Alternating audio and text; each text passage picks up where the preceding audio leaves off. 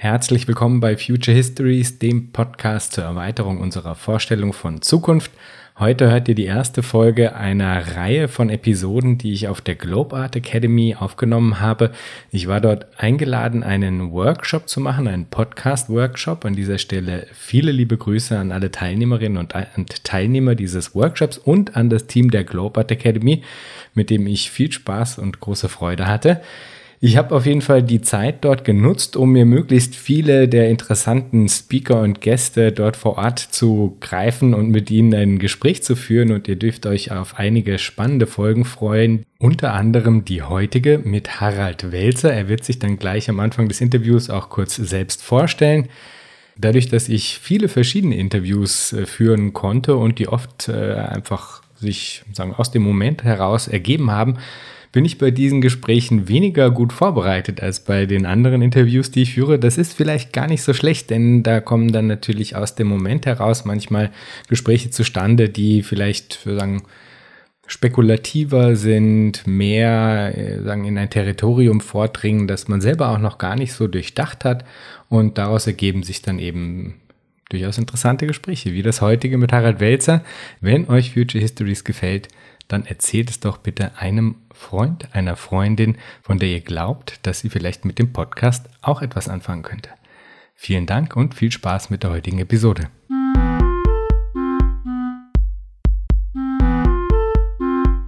Sound. Soundcheck, genau. 21, 22, mir geht es gut. Mir ja, wunderbar. Gut, sehr, sehr schön, dass es Ihnen gut geht. Das freut mich natürlich. Das war ein Filmzitat. Ungemein. Ah. Ah, ein Musikzitat, stimmt. Das Film, Filmzitat. Mir es geht es sehr, sehr gut. Ist es nicht auch ein Lied? Nee. Nee? Doch, von Dendermann. Echt? Ja, Hamburger Rapper. Ehrlich? Gibt es eine Passage? Ach, sie an. okay. gut, also, wir steigen einfach direkt ein, hätte ich gesagt. Ja? Herzlich willkommen bei Future Histories, dem Podcast zur Erweiterung unserer Vorstellung von Zukunft. Mein Name ist Jan Groß und ich freue mich sehr, heute Harald Welzer begrüßen zu dürfen. Wir sind hier bei der Globe Art Academy 2019. Harald Welzer ist eingeladen, hier eine Ausstellung zu präsentieren, unter anderem und hat einen Talk gegeben, ein Publikumsgespräch. Ich bin eingeladen, einen Podcast-Workshop zu machen und äh, nutze die Gelegenheit, jede Gelegenheit, die sehr interessanten Menschen hier für den Podcast zu interviewen. Vielleicht können Sie sich unseren Gästen kurz vorstellen. Ja, also mein, mein Name ist Harald Welzer. Ich bin Sozialpsychologe vom wissenschaftlichen Background, aber in den letzten Jahren äh, in den unterschiedlichsten Bereichen unterwegs. Also wir haben vor einigen Jahren eine Stiftung gegründet, die heißt Futur 2, die beschäftigt sich mit zukunftsfähigen Projekten äh, im Bereich alternativer Ökonomien, äh, alternativer Lebensstile und so etwas. Daneben schreibe ich Bücher, kuratiere Ausstellungen, äh, rede schlau daher und ähm, ja, so eine etwas undefinierte Form von Existenz, die ich führe. Klingt auf jeden Fall sehr spannend. Mir ist aufgefallen bei der Diskussion unten und auch bei dem, was Sie da vorgestellt haben, dass es auf jeden Fall viele Überschneidungspunkte gibt, thematische Überschneidungspunkte zu Dingen, die ich auch hier in dem Podcast verhandle. Unter anderem widme ich mich ja der Frage, inwiefern es nicht wichtig und notwendig wäre, sich über alternative politische Ökonomien auseinanderzusetzen und diese zu entwickeln. Da gibt's ja diese äh, bekannte Feststellung, es sei einfacher, sich das Ende der Welt vorzustellen als das Ende des Kapitalismus. Äh, ich glaube, Frederick Jameson hat das geprägt. Glauben Sie, dass das heutzutage immer noch gilt? Ach, im Moment ist ja alles im Umbruch. Und das ist natürlich wahnsinnig positiv. Ähm, also wir, wir diskutieren äh, im ökonomischen Sektor natürlich Dinge wie die Gemeinwohlökonomie, die Christian Felber mal in die Welt gesetzt hat. Wir haben in den Sozialwissenschaften eine Renaissance äh, über Marx zu diskutieren. Ich selber äh, habe in meinem letzten Buch über etwas geschrieben, was ich den aufgeklärten Kapitalismus nenne. Wir haben eine politische Generation, die auf der Straße ist. Wir haben eine politische Klasse, die völlig entrückt ist und gar keine Fühlung mit der Wirklichkeit und sozusagen den, den vibrierenden Zeitproblemen zu tun hat. Also es ist ja eine total irre Zeit. Und ähm, in solchen seltsamen Zeiten versuchen Menschen sich zu positionieren. Also wenn sie Intellektuelle sind, versuchen sie sich in irgendeiner Weise intellektuell zu positionieren. Wenn sie Jugendliche sind, versuchen sich politisch zu positionieren. Und so, ja, das ist, das ist im Moment sehr changierend, sehr offen, sehr, sehr vibrierend. Ich finde es eine wahnsinnig interessante Zeit. Da würde ich absolut zustimmen. Ich finde nämlich, dass das nicht mehr gilt eigentlich jetzt. Deswegen ja. bin ich persönlich auch Optimist. In dem Gespräch vorhin äh, haben Sie unter anderem gesagt, es, es gäbe derzeit eigentlich zu wenig Optimisten. Ja. Also ich würde mich definitiv als Optimist äh, bezeichnen, weil ich eben das Gefühl habe, es öffnet sich wieder was. Ja. Es gab diese lange Zeit der, der dogmatischen Vorherrschaft von, sagen wir mal, einem Leo, neoliberalen Paradigma oder wie auch immer man das jetzt genau benennen will oder so. Und das überzeugt nicht mehr. Und jetzt. Äh, äh ja gut, wir müssen kleine Einschränkungen. Wir müssen natürlich gucken, über wen sprechen wir. Und ähm, neoliberales Paradigma überzeugt natürlich sehr, sehr, sehr dominant nach wie vor. Es dominiert die Realpolitik, die sogenannte. Es äh, dominiert die Mindsets der Leute. Denken Sie einfach mal daran, äh, welch schlechten Ruf Verbote und Ordnungspolitik bekommen haben und in wie viel Talkshows sie immer hören, ja, wir, wir wollen den Leuten ja nichts vorschreiben, wir setzen auf Anreize oder die Grundvorstellung, dass Konflikt etwas äh, zu vermeidendes sei und das darf man gar nicht und alles muss Win-Win sein. Also wir haben natürlich nach drei Jahrzehnten oder mehr Ne, neoliberalem, äh, neoliberaler Kulturrevolution, so muss man das ja sagen, ist es ja eingesickert in unendlich viele Bereiche. Ja, wenn jetzt wenn wir jetzt das bereits zitierte nehmen, die Gemeinwohlökonomie oder Diskussionen um Postwachstumsökonomien, das ist ja innerhalb der Standardökonomie, innerhalb der Wirtschaftswissenschaften, ist es ja randständig wäre ja noch, noch euphemistisch gesagt. Ja? Das sind ja totale Außenseiterpositionen, die auch bekämpft werden. Das ist ja immer ein gutes Zeichen, wenn etwas bekämpft wird. Aber nur mal sozusagen zur Zuordnung. Also das neoliberale Regime ist noch keineswegs irgendwie abgemeldet. Ja? Strafverschärfend. Kommt sogar dazu, es kommt ja noch eine andere Stufe, die da gezündet wird in Gestalten wie Boris Johnson oder Donald Trump oder so. Ja, das sind, das sind ja sozusagen die, die Hyper-Neoliberalen, wo gar nichts Liberales mehr drin ist. Es geht ja sozusagen nur noch ums Geschäfte machen und um Staatszerstörung. Äh, und auf der anderen Seite, jetzt müssen wir natürlich zum Positiven zurückkommen, gibt es natürlich an sehr vielen Stellen diese Vibrationen, um es mal so zu sagen, ja. Und das, die, die stärkste Vibration geht äh, interessanterweise tatsächlich von den Schülerinnen und Schülern aus. Das ist was Irres, ja? wo, wo auch niemand mit gerechnet hat, dass das passieren würde. Wo bisher allerdings, zumindest soweit ich das überschauen kann, eher in eher weniger, dass diese Verbindung dann gezogen wird oder noch nicht die Verbindung gezogen wird zur Frage von alternativen politischen ja. Ökonomien. Ich finde, das ist, äh, das geht ja eigentlich Hand in Hand und müsste zwingend Hand in Hand gehen. Und es ist vielleicht strategisch ja auch clever und gut, das erstmal als eine ähm, strategische Verengung quasi auf dieses Thema eng zu führen. Aber die Frage alternativer politischer Ökonomien kommt unweigerlich, finde ich, auf den Tisch, wenn man wirklich eigentlich sich der, der Aufgabe stellt, äh, einen, einen anderen Umgang mit Ökologie äh, wirklich alle, auf einer alle, grundlegenden Ebene an den Tag zu legen. Vollkommen recht. Alle diese Fragen müssen auf den Tisch. Also die, die Geschichte mit dem Hyperkonsum, die Geschichte mit diesem wirklich ex, exaltierten Materialverbrauch, die Exzesse, die sozusagen dieser Kapitalismus aufführt gerade, auch, ja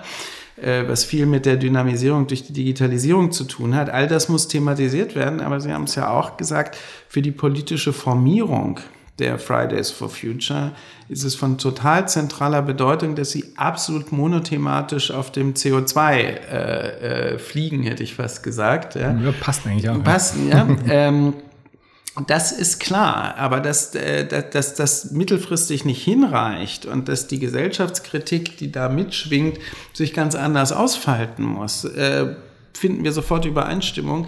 Aber für die Formierung der Bewegung ist dieses, dieser kleinste gemeinsame Nenner von ganz entscheidender Bedeutung und interessanterweise hat er auch die größte politische Sprengkraft, weil äh, es ja die Möglichkeit gibt, zu sagen, wir sind die nicht ideologischste Gruppe, die es in der Gesellschaft überhaupt gibt. Wir beziehen uns rein auf Daten und sagen, Freunde, hier, ja, Wissensgesellschaft und so weiter, hier steht alles schwarz auf weiß, jetzt gibt es gewissermaßen Konsequenzen daraus zu ziehen. Das ist ja ein sehr, sehr starker Punkt. Und bevor diese ganze Bewegung sich irgendwann fraktionieren wird in radikalere, in Kapitalismuskritiker, in affirmative Ökos, keine Ahnung, äh, ist jetzt erstmal dieses Gemeinsame von total, total zentraler Bedeutung. Auf jeden Fall, da würde ich absolut zustimmen, da steckt da eine totale Kraft hin. Aber äh, nehmen wir uns doch einfach mal raus, dann darüber hinaus zu spekulieren, welche alternativen politischen Ökonomien sehen Sie denn, wenn Sie, wenn Sie in die Zukunft spekulieren und fabulieren? Naja, na wenn ich in die Zukunft spekuliere, ähm, würde ich viele Dinge sehen, die Verbindungen haben zu dem Konzept der Gemeinwohlökonomie. Also das finde ich eigentlich insofern halt auch sehr ähm, realgesellschaftlich kompatibel, weil ja unternehmerisches Handeln, privatwirtschaftliches Handeln damit überhaupt nicht ausgeschlossen wird, sondern ich führe ja nur eine technisch gesprochen eine andere Zielvariable ein. Also nicht mehr sozusagen der ökonomische, der monetäre Unternehmensgewinn ist Ziel meines unternehmerischen Handelns, sondern auch das Gemeinwohl. Ja, und was ich auch ziemlich gut finde dabei, ist, dass das nicht so ein konjunktives Konzept ist, wäre schön, wenn es anders wäre oder sowas, sondern es gibt halt die Operationalisierung über diese Gemeinwohlbilanz. Das heißt, ich kann auch vorführen, mir selber als Unternehmer, wie gut bin ich denn in diesen Ansprüchen? Es ist ein Selbstaufklärungsinstrument und es ist auch ein politisches Instrument. Genauso wie es Elemente in postwachstumsökonomischen Theorien wie von Nico Pech gibt oder sowas, die ich sehr wichtig finde, äh, äh, allein nur zur Fortführung der Debatte. Und für mich ist der Kapitalismus durchaus entwicklungsfähig. Ich würde den gar nicht äh, sozusagen bekämpfen wollen. Ich könnte mir vorstellen, dass es einen ökologisch aufgeklärten Kapitalismus gibt. Ja? Bislang, so wie wir ihn kennen, saugt er gewissermaßen seine Mehrwertproduktion aus Zerstörung. Und das ist sozusagen, das habe ich ja vorhin gesagt, das ist jetzt sozusagen, das eskaliert. Ja, wir sind in so einer Phase, wo es im Grunde genommen hyperventiliert, was wir an vielen Zeiterscheinungen sehen können. Aber das heißt ja nicht, dass ein Kapitalismus nicht auch in der Lage wäre, seinen wirtschaftlichen Stoffwechsel, den er zwingend braucht, auf ein nicht zerstörerisches Naturverhältnis zu bauen. Also das müsste mal zu beweisen sein. Und das ist meines Erachtens nach ja die vordringlichste Aufgabe, vor der wir jetzt in diesem Jahrhundert stehen. Darum geht es eigentlich. Wie organisieren wir unseren Stoffwechsel so, dass die, die materielle Basis für diesen Stoffwechsel nicht vor der Zeit konsumiert wird. Das ist ja das große Geheimnis. Ja? Das finde ich sehr interessant. Das ist, ähm, finde ich, ein Teil der Geschichte. Und ich finde es interessant, dass Sie das so ähm, entkoppelt ähm, ähm hervorheben oder betrachten, weil in meiner Wahrnehmung ist ja das Desaster am Kapitalismus nicht nur das ökologische Desaster, sondern es gibt auch ein menschliches Desaster, was äh, daran eigentlich angeheftet ist und was seinen Ursprung vielleicht, sage ich jetzt einfach mal salopp daher, äh, seinen Ursprung letztlich doch im Motiv der Profitmaximierung hat. Ja?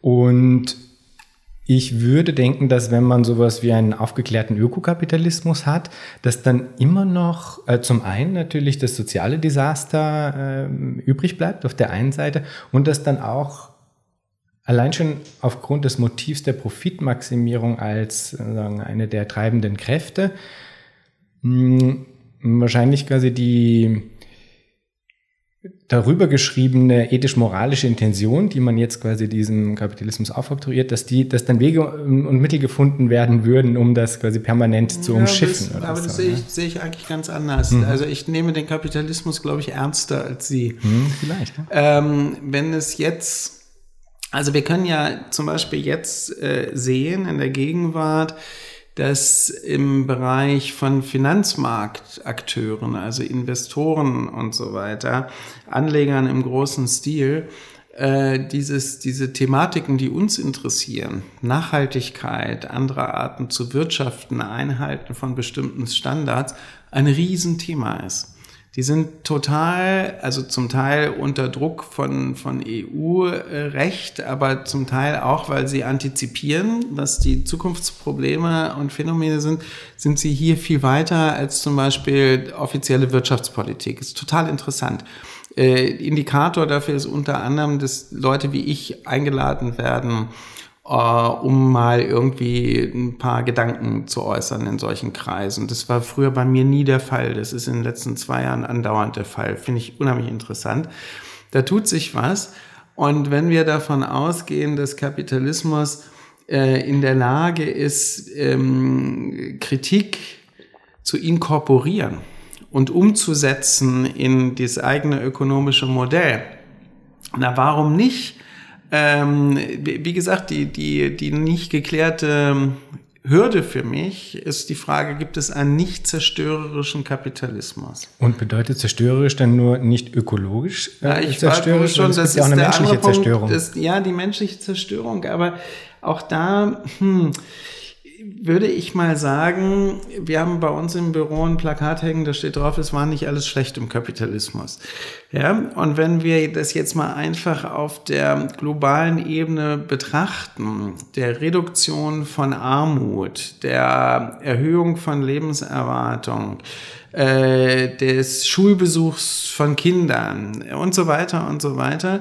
Steven Pinker, äh, Hans Rosling und sowas, diese Daten, die da bereitgestellt werden, da muss man, auch wenn man es nicht gerne sagt, eigentlich schon sagen, na ja, das, das bringt schon was. Der Preis ist im Moment ein ökologischer Preis, der wahnsinnig hoch ist. Und das ist der Preis, der, das ist ja jetzt auch, man wird ja automatisch Zyniker, ist sozusagen die letzte Milliarde, die von all dem nicht profitiert. Also eine Milliarde Menschen, 850 Millionen, glaube ich, ist der ungefähre Wert, leben noch in extremer Armut.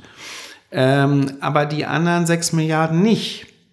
Und das ist nicht trivial. Wir haben, das ist wenige Jahrzehnte her, dass das Verhältnis völlig umgekehrt gewesen ist. Dass auch hier, wo wir jetzt reden, hier Österreich, Deutschland oder sowas, vor 100 Jahren ein hoher Bevölkerungsanteil in extremer Armut gelebt hat. Und so ist es ja in anderen Teilen der Welt auch.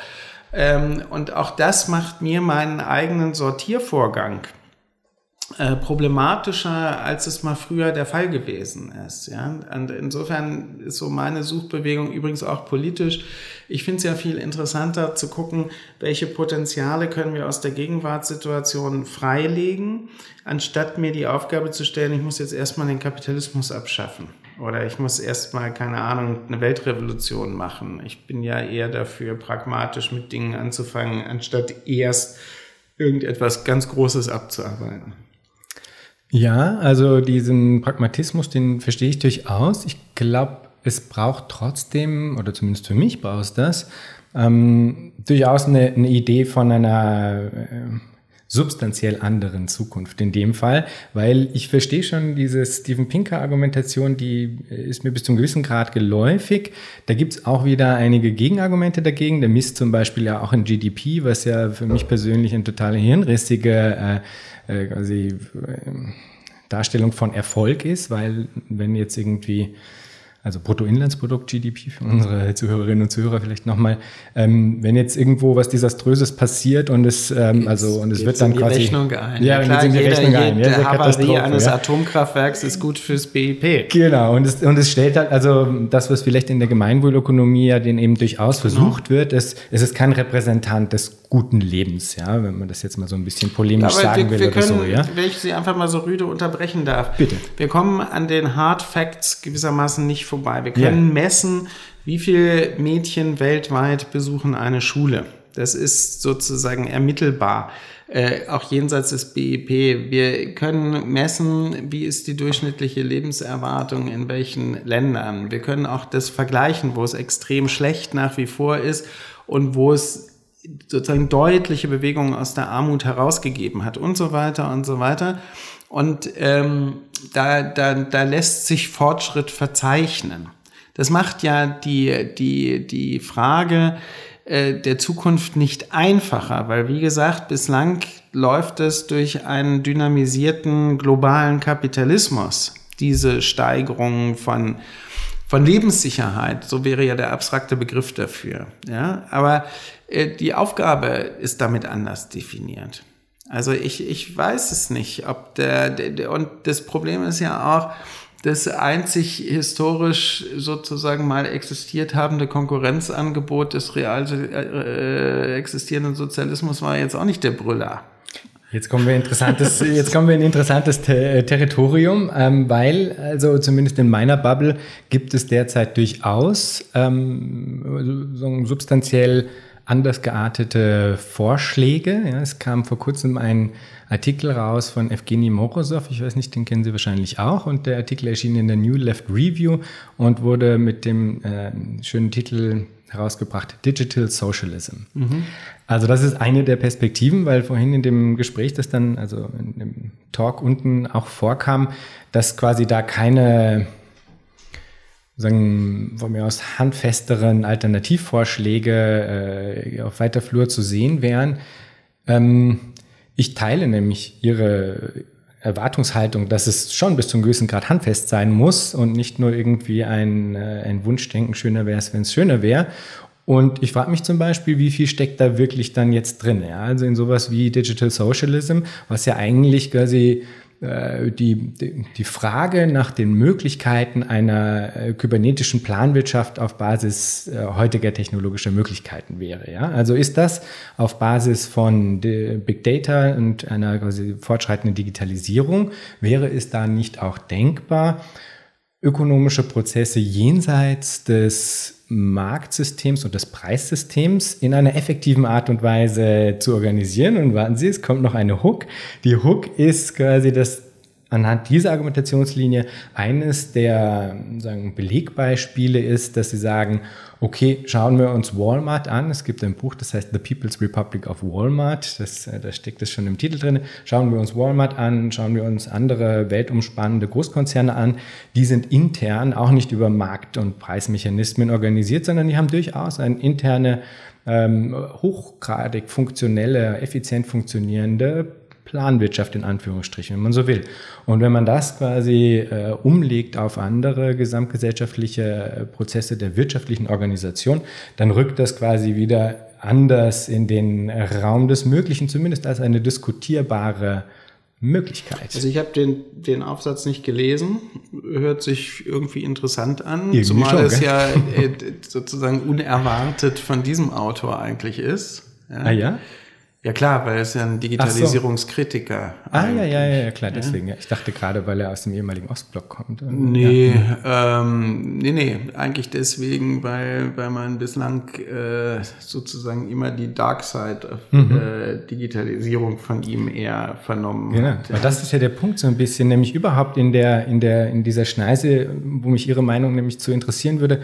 Der, der Punkt ist ein bisschen, Derzeit wird immer so getan, und das ist aber eigentlich eine Falle, als könne man ähm, diese Technologien, die uns jetzt zur Verfügung stehen, nur in dieser Form, die schon sagen eine kapitalistische Form der Nutzungslogik ist, quasi nutzen. Und das stimmt ja nicht. Das gäbe ja quasi glaube, andere. Übrigens auch da Einwand. Ja. Ich glaube ja, das, was dort passiert im Plattformkapitalismus, gar nicht klassischer Kapitalismus ist.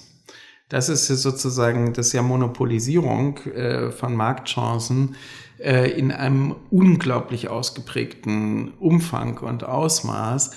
Und ich habe ja in einer smarten Diktatur ein Buch, wo ich mal über Digitalisierung nachgedacht habe, eher vorgeschlagen, wir sollten uns überlegen, ob das nicht Neofeudalismus ist oder sowas, zumal die Ausbeutungsmechanismen andere sind. Klassischer Kapitalismus historisch betrachtet war ja immer gezwungen, den Arbeitenden sozusagen etwas Mindeststandards zu geben, die sie erkämpft haben. Also es ist ja immer ein, Wechselspiel zwischen Ausgebeuteten und Ausbeutenden gewesen und daraus sind Modernisierungsprozesse entstanden, die wir im globalen Kapitalismus dieser Form überhaupt nicht haben, weil die Bargaining Power, die Verhandlungsmacht auf der Seite der Ausgebeuteten nicht da ist. Das ist ein Unterschied. Ja? Jetzt brauchen wir ja kein Theorieseminar hier irgendwie abzuhalten. Ähm, müsste, müsste man sich anschauen. Ich bin immer sehr skeptisch, was planwirtschaftliche Vorstellungen angeht, weil die natürlich über die Subjekte hinweg gehen. Ja? Äh, und immer für mich sofort so eine, so, ein, so eine Totalitarismusallergie anschlagen. Ähm, ich glaube ja an die, an die, wie soll man sagen, die kreative Aneignungsfähigkeit von Subjekten und an die, an die Gestaltungsfähigkeit von Wirklichkeit. Und da, da sind mir Pläne höchst suspekt, höchst suspekt. Ja. Also da gibt es durchaus Modelle, also verstehe ich, ja, und ich glaube auch, dass eine, ein, ein möglicher Weg in, in, in, eine Richt, in eine solche Richtung nur über eine Balance von unterschiedlichen Freiheitsbegriffen geht, also dass sagen, sowohl Freiheit begriffen als die Freiheit des Individuums, als auch Freiheit begriffen als Freiheit zur Gemeinschaft. Ja? Also dass diese unterschiedlichen, also eine Form von sozialer Freiheit quasi, ja, sozialer Freiheitsbegriff, dass, ähm, dass, dass die beide berücksichtigt werden müssen. Also nicht nur, weil es eine, eine Gewohnheit gibt innerhalb des Liberalismus, dass die individuelle Freiheit über allem steht und sich daraus das politische System ableitet, sondern auch einfach, weil ich individuell das richtig finde, dass, dass, dass diese äh, sagen, Entscheidungsfreiheit des Individuums ähm, beibehalten wird. Ja. Aber ich glaube, es, glaub, ich glaube, es braucht einen Trade-off auf der einen Seite und es gibt auch planwirtschaftlich ähm, orientierte Konzeptionen, in der das durchaus berücksichtigt wird, insofern als dass zum Beispiel die Konsumebene des Individuums, äh, dass das immer noch als ein Signalmechanismus eingesetzt wird für eigentlich die Regelung und Steuerung der wirtschaftlichen ja, Prozesse zum Beispiel. Bin ich, bin ich überhaupt nicht d'accord. Aber ja, interessant. Nicht. Ja. Nee, weil ich finde ja, das war ja eben in unserer Diskussion hier auch, kam das ja an einer Stelle vor. Mich interessiert ja die Autonomie des Individuums jenseits seiner, seiner Rolle als Konsument. Ja. Und der Unterschied äh, zwischen, jetzt würde man klassisch sagen, das autonom urteilsfähige Subjekt ist ja identisch mit dem Bürger oder der Bürgerin in modernen demokratischen Rechtsstaaten. Ja, das ist sozusagen so. Wir, Bin ich nicht der Chor, aber ja. ja, aber, aber ja. Demokratie setzt mhm. das voraus. Mhm. Ja, ich mhm. muss autonom äh, urteilsfähig Diese Form sein. von Demokratie, wie wir sie jetzt haben. Aber ja, ja äh, ich bin ich aber ein mhm. Fan von, gleich den Hörerinnen und Hörern vorausgestellt. Ich bin ein dezidierter Fan der parlamentarischen Demokratie, wie wir sie jetzt haben. Das ist nicht damit zu verwechseln mit der Gestalt, die die Parteien angenommen haben und so weiter. Aber sozusagen von, dem, von der Verfahrensweise bin ich ein großer Fan davon. Und ähm, das, der, Unterschied zwischen dem Konsumenten und dem Bürger besteht einfach darin, dass der Bürger gestalten kann und der Konsument nur auswählen kann. Das ist ein fundamentaler Unterschied. Ja. ja? Das wäre auch nicht ausschließend, also ausschließlich auf das beschränkt gewesen, was ich meinte. Vielleicht okay. war ich da missverständlich, weil niemals würde ich sagen, dass, dass, äh, dass die Rolle als Konsument die entscheidende Rolle des Autonomiebegriffs oder Freiheitsbegriffs innerhalb zum Beispiel in der Planwirtschaft oder wie auch immer sein sollte. Auf ja, und dann am besten noch mit Verhaltensdaten, ja, die ich jetzt sozusagen von Google zur Verfügung gestellt kriege. Ich weiß, wie die Leute ticken, also können wir einen Superstaat uns ausdenken, der die ganzen Versorgungsleistungen viel besser erbringt als die Demokratie. Die Leute brauchen auch nicht mehr wählen, weil wir wissen ihre Präferenzen sowieso und so weiter und so hm. weiter. Also ich glaube, spannend würde es ja eigentlich erst dann werden, wenn man planwirtschaftliche Konzepte mit radikaldemokratischen Konzepten kombiniert. Na, halte ich auch nichts von. Ja, warum? Weil was ist, was ist Radikaldemokratie? Also ist es dann sozusagen das permanente, die permanente Volksbefragung? Ist es die, wie, wie sieht es aus? Ist permanente Akklamation? Es gibt verschiedene Aspekte, glaube ich. Also zum Beispiel das Los finde ich gar nicht mal uninteressant. Ja, also wenn man sich anguckt, welche Entscheidungsträger heutzutage über den also bestehenden Prozess in, in Machtfunktionen kommen, dann finde ich, gibt es berechtigten Zweifel, ob das die am besten geeignetsten sind. Ohne weiteres, stimme ja. ich sofort zu. Und ähm, also das ist jetzt kein fertig, habe ich mich nicht fertig mit auseinandergesetzt, aber wir wollen ja ein bisschen äh, spekulieren und fabulieren. Aber es gäbe ja zum Beispiel die Möglichkeit, über Los zu bestimmen, ja. wer unsere Volksvertreter sein sollten.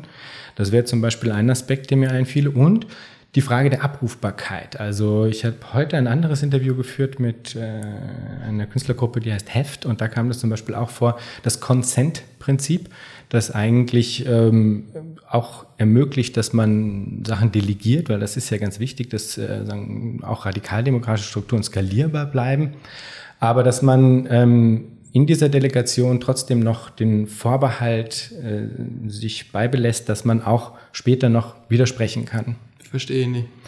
Naja, wenn jetzt haben wir es ja so, dass wir irgendwie Leute auf vier Jahre wählen mhm. Und alle vier Jahre werden wir zur Wahlurne gebeten und dann äh, und, und dazwischen äh, gibt es quasi keine Möglichkeit, ähm, sagen, den, den Dissens mit dem, mit dem Kurs, der dann realiter äh, quasi geführt wird, irgendwie äh, wirklich handlungsfähig einzubringen. Ja? Und ein Consent-Prinzip würde sagen, okay, wir, wir haben jetzt eine Gruppe und wir entscheiden, der Harald, der geht jetzt äh, ins, ins äh, Plenum der Räterepublik äh, und, und darf da für uns entscheiden. Aber wenn der Harald irgendwie Käse macht und sich einbildet, dann müsste jetzt da... Äh, Aber das ist, ich habe jetzt das ja. verstanden und da wäre ich total striktest dagegen. Ich wäre total deswegen striktest dagegen, weil erstens haben wir auch innerhalb einer Legislaturperiode als Akteure jede Menge Möglichkeiten zu intervenieren. Jede Menge Möglichkeiten zu intervenieren. Fridays for Future macht es gerade. Das ist eigentlich ein Schulbeispiel dafür, was in einer Demokratie funktioniert. Dass die, die gegenwärtige politische Klasse so entrückt ist, dass sie die Dimension noch nicht versteht, ist ein Thema aber das, äh, ja, also wie sie unter Druck gesetzt werden und mindestens mal Handlungsfähigkeit simulieren müssen, ist schon ein totaler Unterschied zu der Zeit vor zwölf Monaten. Auch möglicherweise das Wahlergebnis, was es hier gerade in Österreich gegeben hat, trägt ja Züge davon mit den äh, Stimmengewinnen für die Grünen und so weiter und so weiter. Also das ist eigentlich ein Schulbeispiel dafür, was an unserer Form von parlamentarischer Demokratie noch funktioniert die Geschichte mit dem Zurücknehmen von Entscheidungen ist ja genau etwas, was moderne parlamentarische Demokratie vermeidet. Und zwar deswegen vermeidet, und das wissen wir aus Referenten wie beim Brexit oder sowas, dass aktuelle Stimmungen und sozusagen von interessierter Seite gepushte Stimmungen, äh, die, die sollen genau nicht sofort umsetzungsfähig werden in Politik wir müssen uns ja mal überlegen, wieso sind eigentlich alle rechten Politiker totale Fans von direkter Demokratie? Naja, weil man mit diesen Stimmungen sofort Politik machen kann, während ein parlamentarisches System systematische Verlangsamungen eingebaut hat, wo Leute rumjammern, es dauert alles so lange und da wird so viel diskutiert und es muss so viel verhandelt werden und hinterher kommen Kompromisse raus. Das ist eigentlich das, was Demokratien stabil macht. Das muss man verstehen. Ja? Also es gibt einen interessanten Vergleich, aber jetzt wird es wirklich akademisch. Es gibt, ich habe neulich einen Aufsatz gelesen, weil es gibt ja ähm, äh, ein Jubiläum, was die Weimarer Verfassung angeht und was das Grundgesetz, also jetzt Bundesrepublik, äh, angeht. Und das Interessante ist, gibt einen Aussatz aus den 60er Jahren von Sebastian Hafner, der vergleicht beide Verfassungen, die Weimarer Verfassung und das Grundgesetz.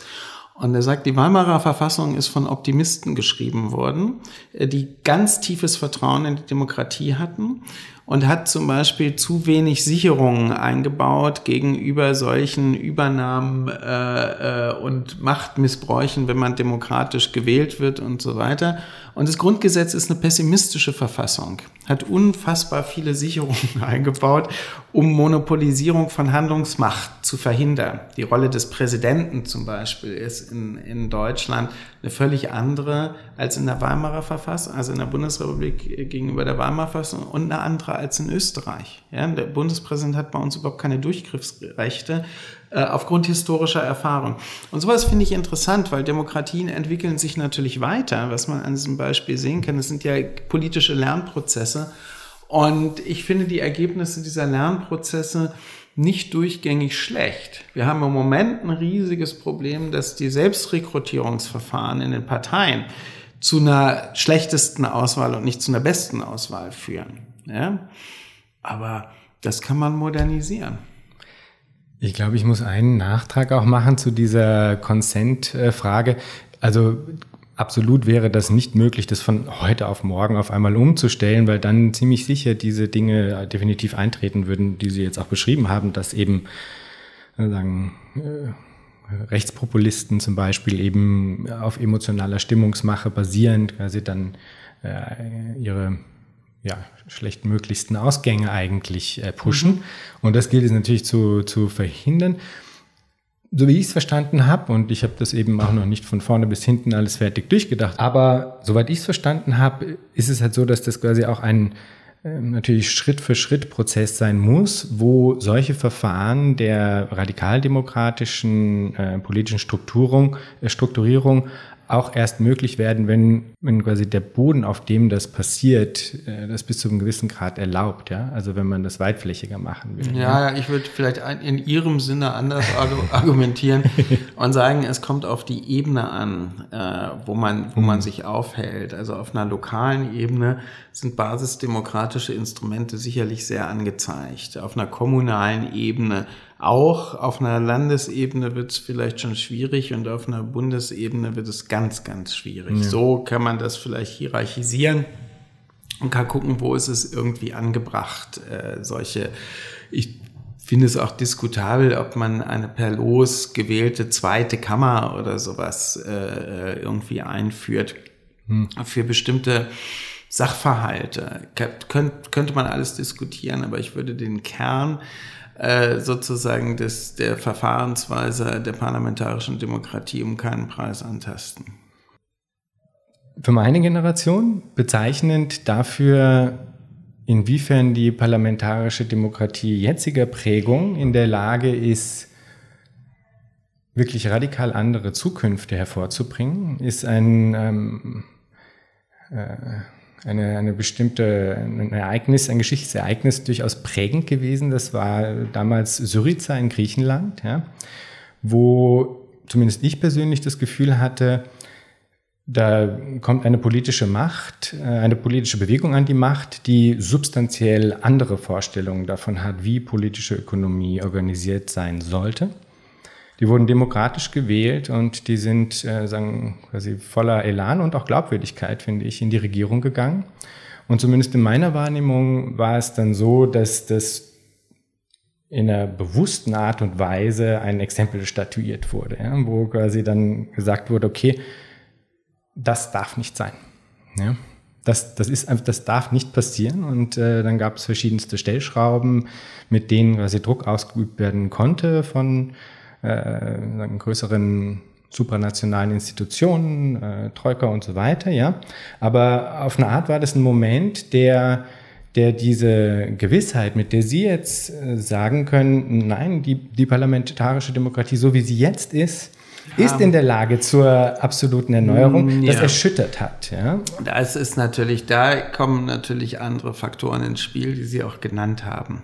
Selbstverständlich. Also im Grunde genommen war ja nun diese Austeritätspolitik so etwas wie eine, hm, eine überstaatliche Ermächtigung. Ja, äh, was ja der EU auch gar nicht gut getan hat äh, in ihrer Glaubwürdigkeit, in ihrer Legitimität und so. Also da würde ich an der Stelle zustimmen. Ähm, da, da tritt ja in gewisser Weise ein anderer Akteur auf als wenn wir es uns jetzt in einer funktionierenden parlamentarischen Demokratie innerhalb eines Nationalstaates oder meinetwegen auch einer politischen Einheit wie der EU vorstellen. So, aber das ist ja Machtpolitik, die dort gemacht worden ist. Schlicht und ergreifend. Der interessantere Vorgang an der Stelle wäre ja auch zu gucken, wieso ist dann so etwas wie die griechische äh, äh Bewegung oder auch Podemos in Spanien, wo ja der Druck überhaupt nicht so stark gewesen ist, wieso schmiegen die sich, jedenfalls die verbleibenden Akteure, gewissermaßen dem System so an? Das finde ich eine interessante Frage. Ja, also wieso ist eigentlich das, ich könnte die noch weiterführen, für mich ist es völlig faszinierend und bis heute unerklärlich, wieso ehemalige Revolutionäre die schlimmsten Potentaten werden. Die habe ich noch keine zureichende Erklärung. Also man nehme mal Daniel Ortega in Nicaragua, ja, äh, und viele andere historische Fälle aus den postkolonialen äh, Entwicklungen von Ländern oder so. Wo, wo, wie, wie passiert das eigentlich? Wo kommt eigentlich der Attraktionswert äh, sozusagen des alten Systemischen her? Warum schmiegen diese Leute sich an und werden schlimmer? Also bei, bei der neuen Frankfurter Schule gab es ja mal diese wunderbare Formulierung, die schärfsten Kritiker der Elche waren früher selber welche. Ja?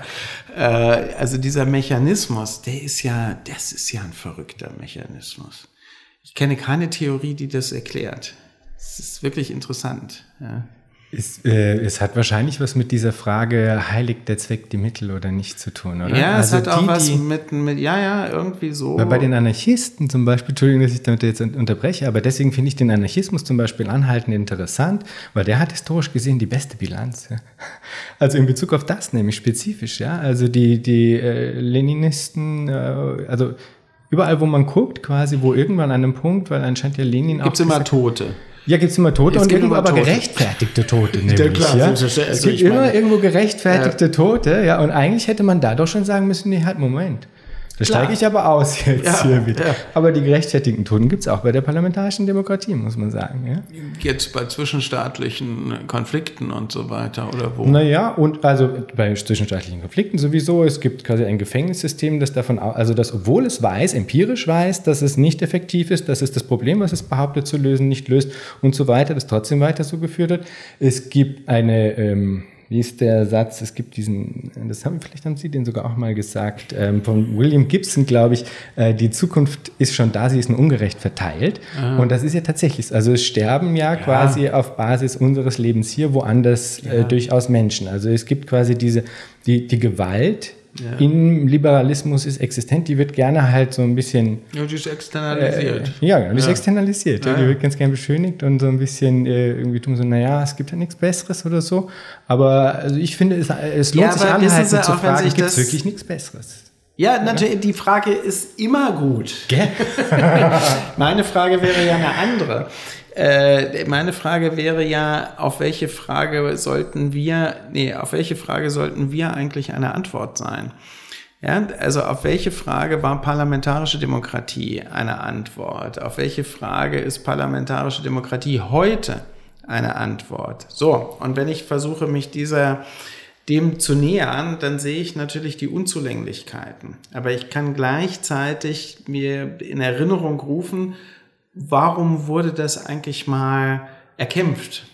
Was war der Sinn dieser Geschichte? Und das könnte ich ja jetzt sogar auf meine Diktatorenbeispiele applizieren.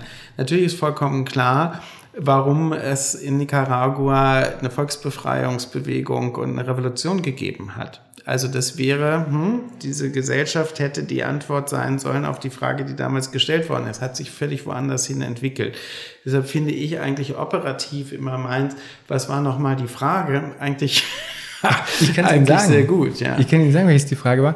Die hat nämlich ein, ein anderer Gast von mir, Frieder Vogelmann, formuliert. Und die Frage ist, wie kann in einer Art und Weise regiert werden, dass die, über die regiert wird, keine Furcht haben müssen. Richtig. Keine berechtigte völlig, Furcht. Genau, völlig richtig.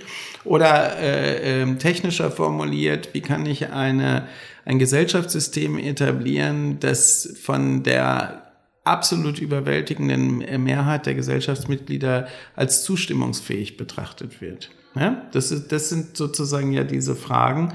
Ähm, und sozusagen die Angstfreiheit ist ein ganz entscheidendes Kriterium, würde ich absolut zustimmen, dieser, dieser Definition.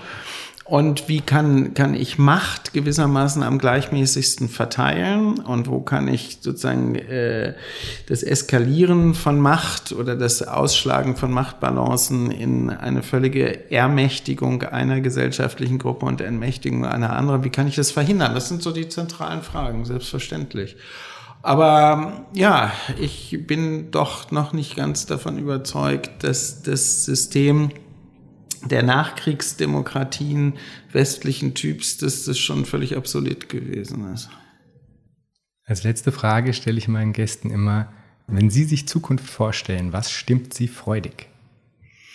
Also wenn ich es mal persönlich und pathetisch beantworten darf. Ähm, ich entstamme einer Generation, die Handlungsmöglichkeiten und Gestaltungsmöglichkeiten ihres Lebens gehabt hat, die für die Vorgängergeneration ganz unvorstellbar gewesen ist.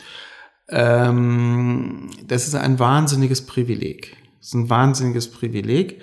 Es ist auch für die Gegenwart, leitet sich aus diesem Privileg ein, ein Imperativ ab, nämlich das, was jetzt beispielsweise die Kids äh, äh, fordern und wofür sie sich einbringen, nach Kräften zu unterstützen. Ja, es hat alle Berechtigung, das, was dort äh, gemacht wird. Das bedeutet auch eine Deprivilegierung in der Konsequenz meiner Generation. Auch das muss man ganz deutlich sagen und dafür muss man auch kämpfen. Das muss einfach kapiert werden. Hier geht es im Kern um Gerechtigkeitsthemen. Und äh, mich macht es aber glücklich, dass ich äh, so leben kann und habe leben können, wie ich es mir eigentlich nicht besser hätte vorstellen können. So, und dann kommt der andere, das, worüber wir eigentlich implizit die ganze Zeit gesprochen haben und am Ende auch explizit, was ist gewissermaßen der Preis? Und mein Kollege Stefan Lessenich hat das ja sehr gut gesagt, wir leben nicht über unsere Verhältnisse, sondern wir leben über die Verhältnisse von anderen. Und das ist ja noch komplizierter, weil meine Generation lebt über den Verhältnissen der äh, heutigen jugendlichen Generation. Und das muss man sehr ernst nehmen. Das muss man wirklich sehr ernst nehmen und da muss man auch in aller Ernsthaftigkeit über Mechanismen der, der, des Privilegienentzugs sprechen. Ja? Das tut aber keiner. Das ist ja das Interessante an der Sache. Weil die Mehrheit, die darüber entscheidet, Teil der privilegierten. Aber so ist es immer im Leben. So ist das immer im Leben. Ja, und wir haben ja im Moment eine Situation, jetzt kommen wir nochmal drauf zurück. Die, die, die, die klassische, fast muss man sagen, revolutionäre Situation ist ja dann gegeben, wenn die unten nicht mehr wollen und die oben nicht mehr können. Hm? Und wir haben ja die interessante Situation, wenn man jetzt solche milden Gesellschaften wie die Bundesrepublik anguckt, das, was ich Entrücktheit der politischen Klasse nenne, ist ja eine völlige Unfähigkeit, den Laden noch so zusammenzuhalten und realitätsangemessen zu regieren versuchen, dass man sagen kann, die können gar nicht mehr, die verstehen überhaupt nicht mehr, was unten passiert. Und die unten wollen nicht mehr. Ja? Und ich rede jetzt nicht über ein Klassenverhältnis, ich rede über ein Generationenverhältnis. Wahnsinnige Sprengkraft, die da drin ist. Und das ist interessant, weil wenn diese Sprengkraft sich weiter so entfaltet und sich dieser Generationenkonflikt weiter dynamisiert, wird die ältere Generation überhaupt nicht umhinkommen, das in irgendeiner Weise umzusetzen. Die können dann nämlich nicht anders. Dazu ist die Power von sozialen Bewegungen zu groß. Die negative Seite wäre, naja gut, vielleicht verpufft es alles, vielleicht luscht das irgendwie weg, vielleicht werden die Kinder größer und passen sich an oder so. Aber im Moment ist, glaube ich, eine unglaubliche Dynamik da drin. Wunderbar, und das ist ganz großartig, finde ich. Herr Welzer, vielen Dank für das Gespräch. Sehr gerne. Danke.